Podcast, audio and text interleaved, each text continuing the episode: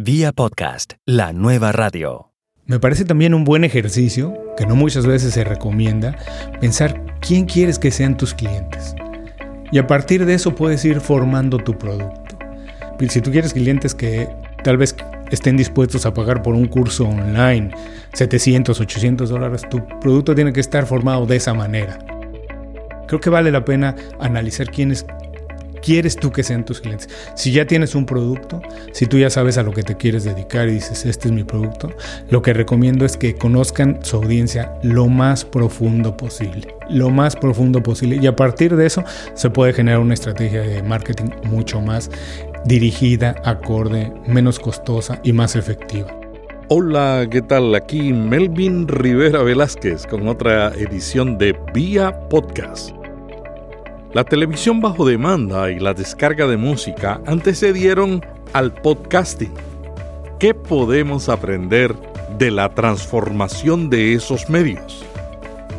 En este episodio conversamos con un experto en marketing y comunicaciones que ha trabajado en la industria de la música, en la industria de la televisión, en la radio y ahora es un podcaster convencido de que la nueva radio es lo mejor. También en este episodio conversamos sobre Rode IXLR, un adaptador para conectar un micrófono profesional a un iPhone. También invitamos a un periodista de tecnología que ha estado escribiendo sobre este nuevo desarrollo. Vía podcast. Vía podcast. Vía podcast es la nueva radio. La compañía australiana Rode acaba de lanzar el iXLR, un adaptador que se utiliza para conectar un micrófono profesional con terminal XLR a un iPhone o a una iPad. El iXLR le va a permitir a los reporteros, a los podcasters como yo y usted, y a profesionales del audio y el video, una rápida y fácil captura profesional de entrevistas o diálogos en un smartphone o tableta. Uno de los atractivos de este adaptador es un cable blindado de 3 metros de largo y una salida de auriculares que permite que el operador pueda guardar el teléfono en un bolsillo o bolso mientras está haciendo la entrevista. Para acompañar este nuevo adaptador, Rode está lanzando la aplicación Rode Reporter, que está disponible gratis en la tienda de Apple. La aplicación tiene una interfaz simple y fácil de usar y la han optimizado para el uso con el iXLR y permite el intercambio nativo. Este es un programa especial de Vía Podcast donde estamos probando el adaptador para micrófonos XLR conocido como Rode I-XLR. Todo el programa ha sido grabado y editado en el iPhone con un micrófono AT897 conectado al iPhone con este adaptador. Tendremos un reportaje especial y una entrevista sobre este nuevo desarrollo para producir podcasts usando su teléfono. Alan Tepper, periodista de tecnología de Provideo Coalition, escribió el año pasado un pequeño artículo sobre este nuevo adaptador. Y hoy, Alan nos cuenta en vía podcast sobre la aplicación y lo que piensa hacer con este nuevo desarrollo. Bueno, me parece genial esta nueva interfaz iXLR y voy a, publicar una reseña completa sobre esta interfaz. Y para los que tengan alguna duda, interfaz es femenina, es palabra femenina y termina con la palabra Z en singular, la interfaz. Sin embargo, en plural es las interfaces con C, igual que el lápiz, que es con Z, y los lápices, que es con C, cambia entre singular y plural. Y volviendo a, la aplicación, hay cosas geniales que encuentro en la aplicación, pero también encuentro cosas que voy a pedirles que agreguen y esos los voy a incluir en la reseña cuando la publique, porque claro, el año pasado publiqué el artículo de primera vista y ahora que lo estamos viendo por primera vez delante de nosotros, tengo cosas que pedirles que ajusten en software para hacerlo aún mejor de lo que es hoy en día. Pero le veo virtudes y le veo también cosas que pueden mejorar. ¿Cuáles son las virtudes que ves? Que tiene un, filtro incorporado que podría llamarse, según la perspectiva de la persona, puede llamarse un, un filtro pasa altos o corta bajos, que viene siendo lo mismo. Es como para preguntar si tu, tu vaso tiene, está lleno la mitad o está ah, vacío la mitad, dependiendo de la perspectiva, pero viene siendo lo mismo y es, eso es muy valioso cuando uno graba en la calle y, y uno quiere cortar lo que llaman en inglés el rumble o el sonido del aire acondicionado y y otros ruidos que no forman parte de la voz humana y es muy valioso poder cortar esas cosas en la raíz, aún antes de llegar a amplificarse, aún antes de convertirse la señal analógica en digital, es muy bueno cortarla por la raíz si se puede cortar ese ruido por la raíz. Ahora, si no se puede, entonces se hace después en, software, pero si se puede hacer directamente en hardware, aún antes de llegar a digitalizarse, mejor aún. Y hay cosas que también agregaría al software, pero esos los voy a dejar para cuando publique el artículo.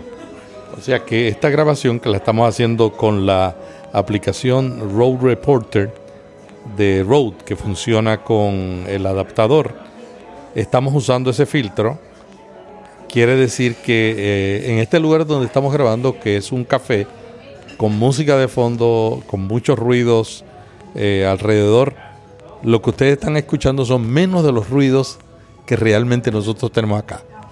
Sí, no, no sé si va a cortar mucho de la música, pero sí va a cortar el aire acondicionado y posiblemente el sonido de ah, los constructores que están afuera haciendo obras en la calle y cosas así.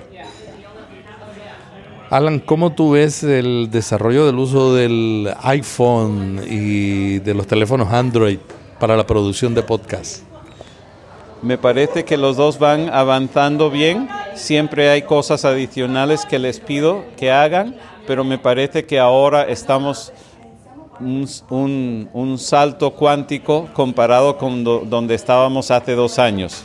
Así que estoy contento con los progresos, pero también veo que podemos progresar aún más. Tú utilizas un micrófono digital y grabas en tu, en tu teléfono.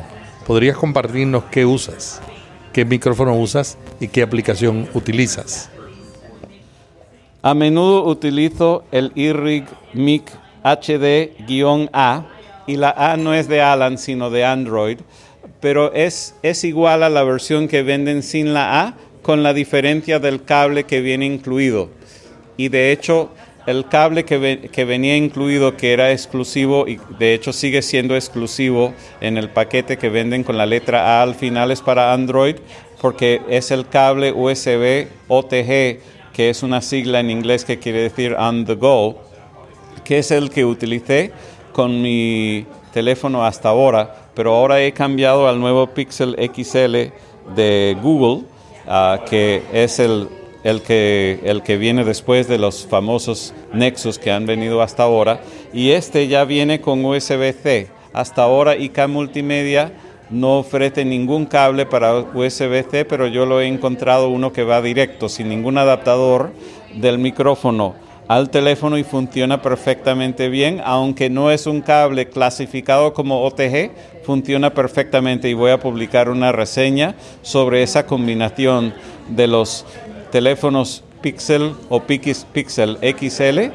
con el micrófono Ah, digital de IK Multimedia, de nuestros amigos de Italia, y de la manera que funciona directamente sin ningún adaptador, y lo compacto que es, todo me cabe en el bolsillo de la chaqueta.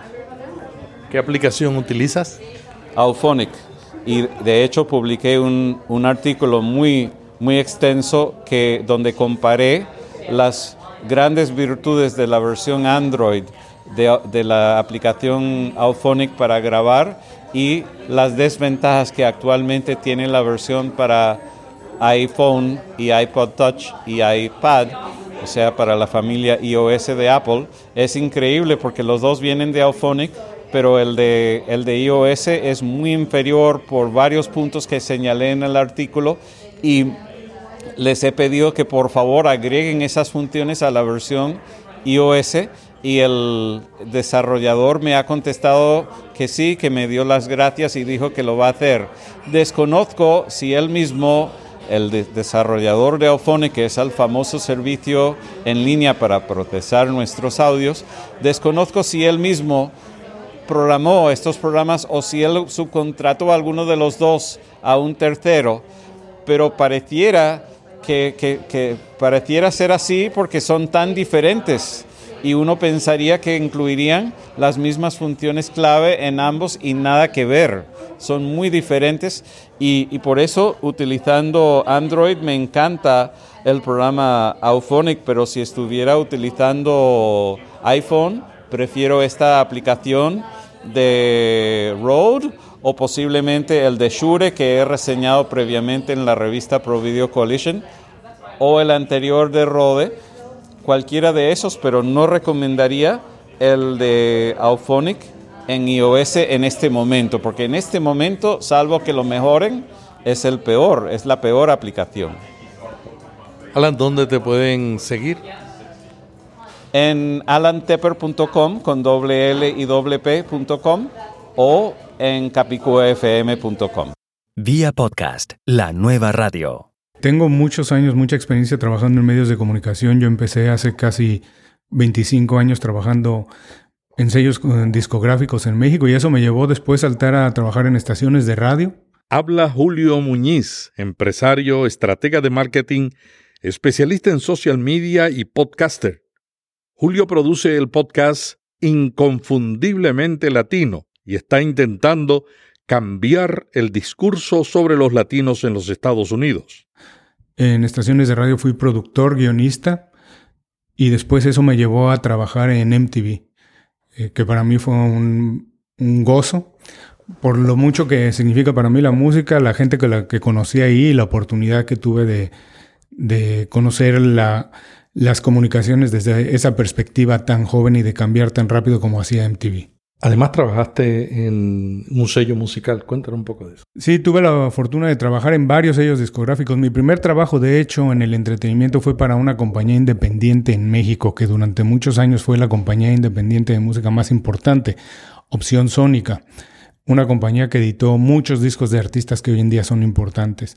Eh, pero cuando eh, eh, inició Opción Sónica como una distribuidora, y sello independiente fue la oportunidad de trabajar mi primer trabajo en el entretenimiento. Y después una cosa lleva a otra, después fui a trabajar en una estación de radio, después de eso, gente con la que trabajaba en la estación de radio me invitó más adelante a trabajar en, Universal Music. En Universal Music trabajé por varios años y después me fui, fui a MTV, después regresé a compañías disqueras, trabajé en Virgin, trabajé en EMI y después ya viviendo en los Estados Unidos, viviendo en Miami, trabajé para Sony Music. Entonces he tenido la fortuna de trabajar en varios de los transnacionales musicales más grandes, conociendo gente extraordinaria. Estamos grabando esta entrevista en la oficina de los premios Grammy. ¿Tú estás eh, trabajando algún proyecto con ellos? Bueno, tengo muchos años de ser miembro, miembro votante de la Academia de Latin Grammy. Además, a mí me encanta la labor que ellos hacen de premiar y de celebrar la excelencia de la música y además de toda la labor que hacen de promover la música por todas partes de, eh, habla hispana. Eh, me encanta la labor que hacen, somos muy buenos amigos y desde hace ya varios años ellos me han honrado eh, invitándome a trabajar con ellos en varios proyectos, así que ahora estoy trabajando con ellos en varios proyectos. Por eso es que también nos dieron la oportunidad de hacer la, la entrevista aquí en las oficinas de Latin Grammy aquí en Miami. Julio, ¿qué tipo de consultoría tú ofreces? Bueno, yo soy un experto en medios de comunicación y marketing. Entonces, todo lo que tenga que ver con medios de comunicación y marketing, yo hago eso, lo hago para varios clientes. ¿Cómo ha cambiado el marketing con la llegada de los medios digitales? Yo creo que no ha cambiado mucho, lo que han cambiado son las herramientas, ahora se hacen de otra manera, pero en esencia, la esencia del marketing, de seducir a alguien para que haga algo, para que haga, ya sea ir, llevarlo a un evento o para que haga una compra, yo creo que no ha cambiado. Lo que ha cambiado es, son las herramientas con las que ahora tenemos oportunidad de hablarle a la gente, de comunicarnos con la audiencia. Pero la manera de seducir, de invitar a alguien a hacer algo, eh, yo no creo que ha cambiado mucho. Las herramientas son las que han cambiado. A lo mejor hoy antes existían unas cuantas, eh, eh, la televisión, que sé yo, todos sabemos cuáles, y hoy tenemos muchas más para jugar. También se vuelven un reto porque hay que manejar muchos más lenguajes. Yo creo que eso es lo que ha cambiado nada más. Julio, ¿tú crees que un medio nuevo puede sustituir a un medio antiguo? Yo no creo que sustituyen, yo creo que se complementan. Cuando apareció la televisión decían que iba a matar al cine. Y primero la televisión decían que iban a matar a, la, prensa escrita. Y mira, yo trabajé en MTV, acuérdate, el, primer video que se transmitió en MTV en su historia fue Video Will Kill the Radio Star, diciendo que la televisión iba a matar al radio. Pero no, yo creo que se complementan. Yo no creo que uno a otro, eh, que uno va a sustituir a otro. Hoy en día, aunque existen muchas medias maneras de transmitir y comunicarse con la gente, la radio sigue siendo un medio muy, muy poderoso. La televisión no, no se diga cómo se ha transformado, los formatos se han transformado.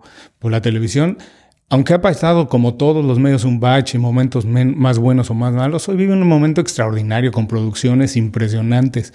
Yo creo que la radio también. Lo que cambia nada más, digo, ahora tenemos más opciones y uno se tiene que estar innovando para estar al día. ¿Y cómo ves la relación de la televisión bajo demanda y el impacto que ha tenido en los canales tradicionales? Bueno, a mí me parece que es muy interesante. Yo creo que hay compañías como Netflix que lo ha hecho muy bien y que han de alguna manera pavimentado el camino para después gente como nosotros que hacemos podcasting y que es casi como hacer radio on demand para un poco educar a la gente. Eh, Todavía creo que es una, una parte de la población pequeña la que consume la televisión así, pero sí se han visto los cambios. Hoy en día eh, la televisión abierta únicamente eh, sus, mejores momentos son las noticias o los eventos deportivos que pasan en vivo y que uno tiene que ver en vivo. Pero el resto de la televisión ha cambiado y sobre todo por estas compañías que, ofrecen streaming y televisión on demand. Eh, yo creo que lo han hecho muy bien yo creo que se han algunos de ellos se han adaptado muy bien a la manera de, producir formatos y otros de alguna manera se han adelantado y han educado a la gente a consumir de esa manera. Y una vez que la gente se adecua a eso, no quiere volver atrás. Y no quiere volver atrás yo creo que en ningún medio, no, ya sea en la televisión, en la radio, lo que sea. Mira lo que le pasó a la industria de la música. La gente había siempre y siempre habrá quienes se niegan o no quieren que muera el formato del CD o el vinil, pero son muy románticos, es un grupo muy pequeño. Hoy en día la mayoría de la gente eh, escucha la música en streaming y la, gente que tiene menos de 25 años es muy probable que nunca haya comprado un CD, menos un vinil en su vida, ¿cierto? Así que las cosas, bueno, hay, que irse adaptando y yo creo que lo que le pasó a la, lo que, lo mismo que le pasó a la industria de la música está pasando con la industria de la televisión. La industria de la música se transformó con la llegada de las descargas de canciones individuales. ¿No podría haber una transformación también, aunque no desaparezcan en los otros medios? Probablemente sí, no lo, no lo sé, no sé si lo alcanzaremos a ver, pero yo creo que todavía hay una parte grande de la población que quiere llegar a la casa y, que se está muy cómoda con como siempre ha sido la manera de consumir televisión. Eh, no todo el mundo quiere ser un programador. Cuando tú empiezas a ver televisión on demand o radio on demand o la nueva radio como se le llama, como tú, bien lo has dicho Melvin, al podcasting, la gente, todo el mundo tiene la capacidad de convertirse en un programador, de crear su grid, de decir, esto es lo que voy a escuchar, pero no todo el mundo tiene la capacidad ni el interés de hacerlo. Mucha gente se quiere subir al auto y decir, ahora entreténganme, ¿qué me van a dar? Infórmenme, ¿qué me van a informar? Unas cuantas personas que no están dispuestas a hacer eso y que ellos deciden cómo informarse o qué escuchar y en qué momento. Pero eso te convierte a ti en un programador de tu contenido. No todo el mundo quiere eso. No todo el mundo está listo para hacer eso. ¿Cómo ves el futuro del podcasting? Bueno, yo creo que vivimos una oportunidad brillante, que estamos pasando por un momento eh, oportunísimo.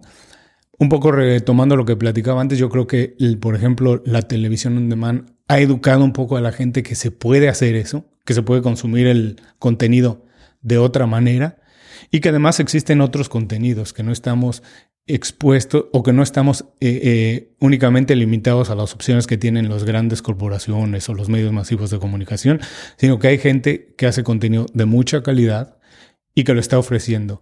Entonces hay quien ha hecho esa educación y yo creo que es el momento un momento muy oportuno para, para incursionar en el medio porque la gente lo está descubriendo.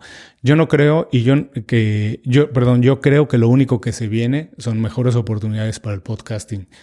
Un poco también regresando a lo que decía que la gente joven de menos de 25 años nunca ha escuchado un CD o nunca ha comprado un CD, bueno, la gente de 25 años para abajo está mucho más familiarizada con consumir los contenidos de esta manera. No quiere tener compromisos ni ataduras a ninguna cosa. Aquí, así que se mueven muy fácil de una plataforma a la otra. Lo único que sí es que es un medio, es un público demandante al que hay que hacerle contenidos de calidad. Yo creo que el reto está ahí, en ofrecer contenidos de calidad que enganchen a la gente y que decida hacer el cambio. ¿Qué podemos aprender en el podcasting de la manera en que la gente descubría la música y descubre la música bajo demanda? Como decía hace, unos minutos, yo creo que ningún medio desaparece, sino que se complementan. Yo creo que toda la gente que se dedica a hacer podcasting o, este, o, blogging o lo que sea, yo creo que tenemos una oportunidad interesante. Si, si hacemos contenido de suficiente calidad, yo creo que los medios masivos, los medios tradicionales van a voltear también a ver a nosotros. Yo creo que en la medida en que eh, lleguemos a ese nivel en el que el contenido sea lo suficientemente bueno para que alguien más voltee y diga, bueno, esto está interesante, mucha gente lo está escuchando, ¿por qué? Y entonces ganemos espacios en otros medios, a lo mejor podemos ahí aprovecharnos y hacer marketing hacia nuestras plataformas y hacia nuestro contenido.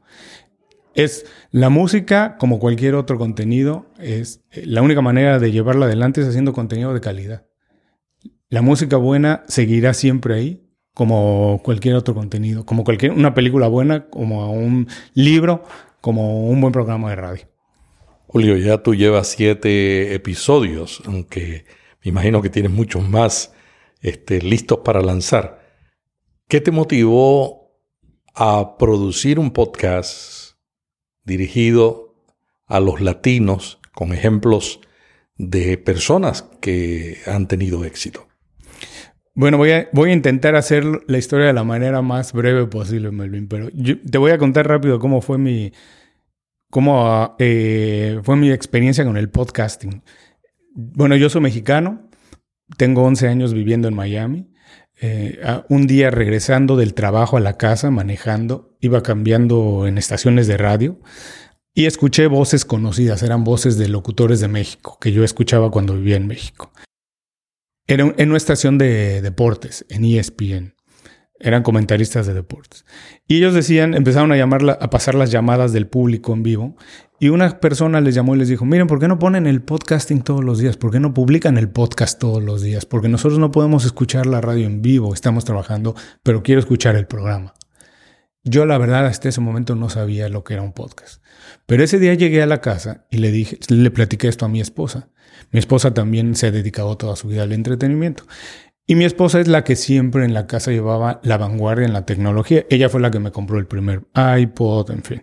Le dije, mira, ¿qué es esto? Y ella me explicó. Y en ese momento yo quedé enganchado. Dije, bueno, esto es lo que yo quiero. Escuchar la radio como yo quiero, cuando yo quiero. A no, me, no importa dónde están los locutores, no estoy limitado a escuchar únicamente la radio local del país donde vivo. Puedo escuchar a quien quiera. Es, eso me enganchó muchísimo. Y eso se quedó en la parte de atrás de mi cabeza siempre diciendo, tengo que hacer un podcast, tengo que regresar a hacerlo. Yo había sido locutor en México, tengo que hacerlo, tengo que hacerlo. Pero como tú sabes, siempre los proyectos personales que uno piensa que se van a tomar un año se toman dos o tres. Así que siempre iba eh, retrasándose en las prioridades, pero siempre estaba ahí en la parte de atrás de mi cabeza, quiero hacer algo. Al mismo tiempo te platico que yo practiqué mucho tiempo fútbol en México.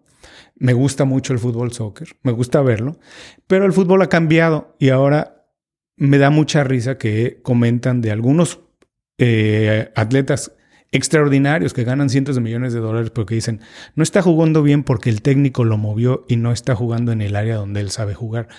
Y cuando yo jugaba, a mí me gustaba jugar todas las áreas. Si era, tenía la oportunidad de jugar de delantero, jugaba de delantero. Y si llegaba un equipo donde todos los delanteros eran buenos, pero había la oportunidad de jugar de medio, jugaba de medio. Y si era de defensa, de defensa, porque lo que me interesaba era jugar. Y entonces me da mucha, me, parece un poco triste pensar que alguien en la vida solamente puede hacer una cosa. Yo creo que en la vida tenemos la oportunidad de hacer muchas cosas. Así que em, cuando empecé a ver qué quería hacer con el podcast, yo dije, bueno, no tengo que hacer un, podcast de entretenimiento, porque he hecho esto toda mi vida, me gusta mucho, pero hay muchas otras cosas que me gustan hacer. Yo dejé MTV hace cinco años, más, hace seis años aproximadamente, para empezar una compañía y vendemos snacks. Nada que ver, vendemos snacks que hacemos en México, una, un snack eh, completamente natural, eh, Dije, quiero probar otra cosa. Me gustó. Y empecé a conocer gente extraordinaria. Así que cuando estaba todavía delimitando el podcast, yo decía, tengo que incorporar todo esto en el podcast. Y qué mejor que darle voz a todas esas historias que vale la pena, que, que, que hay que transmitir. Que Parece que la gente me ha dicho, porque lanzamos hace apenas mes y medio y me han dicho que sí hemos hecho, lanzado este, el podcast de Inconfundiblemente Latino, un poco motivado por lo que está pasando en las elecciones actuales en Estados Unidos, pero no, la verdad es que la idea estaba desde atrás y coincidieron los tiempos. Pero sí la idea es un poco cambiar la narrativa de los latinos en Estados Unidos. Creo que valen la pena muchas historias que muchas veces no se cuentan. El éxito es muy subjetivo, así que yo no digo que es de latinos exitosos, sino que es de latinos que están transformando la narrativa del latino en los Estados Unidos, que están haciendo cosas interesantes, no importa el campo, porque hemos hablado con gente que hace, desde consultores de marketing hasta gente que, personas que se dedican a, a, la distribución de alimentos, a gente que se dedica a la tecnología, a la moda, eh, de cualquier industria, lo que nos interesa es que tenga una historia que contar. Así que así fue como nació y eso es lo que me motivó intentar transformar la narrativa de los latinos en Estados Unidos. ¿Cuál ha sido tu experiencia en este periodo tan corto, pero que con una experiencia como la que tienes debe ser muy enriquecedor saber qué ha sido lo que te ha llamado la atención? Bueno, de verdad, eh, tienes toda la razón. En primer ha sido muy enriquecedor porque todo el mundo ha tenido unas ganas locas por participar. La verdad es que en cuanto les enviamos la invitación para participar, la gente siempre ha contestado en la mejor disposición, dispuestos a hacerlo cuando queramos, porque eh, me imagino que les interesa también la idea de participar en un, proyecto de, esta envergadura, que no tiene que ver con Julio Muñiz, sino que tiene que ver con los latinos transformando la, la, cara de los latinos en Estados Unidos. Así que mi experiencia y lo que me ha, me ha llenado más es esto, que las historias que se cuentan de gente que muchas veces llegas, llega este, que no conocemos, pero que tenemos cosas tan en común, que es esta idea de transmitir nuestros valores latinos y el hacer bien las cosas y, y, y, dejar un poco más y transmitirle a la gente, darle valor a la gente. La verdad es que eso ha sido lo más extraordinario. Escuchar las historias de gente que yo no conocía, pero que tenemos tanto en común, las ganas de, de darle valor a la gente. ¿Cómo seleccionas a los invitados? Bueno, me imagino que como toda la gente que nos está oyendo al principio, uno recurre a sus amigos eh, para empezar a hacer las entrevistas. Y la verdad es que a todas las personas que he tenido la fortuna de entrevistar, siempre les pido que de alguna manera me refieran a, alguien.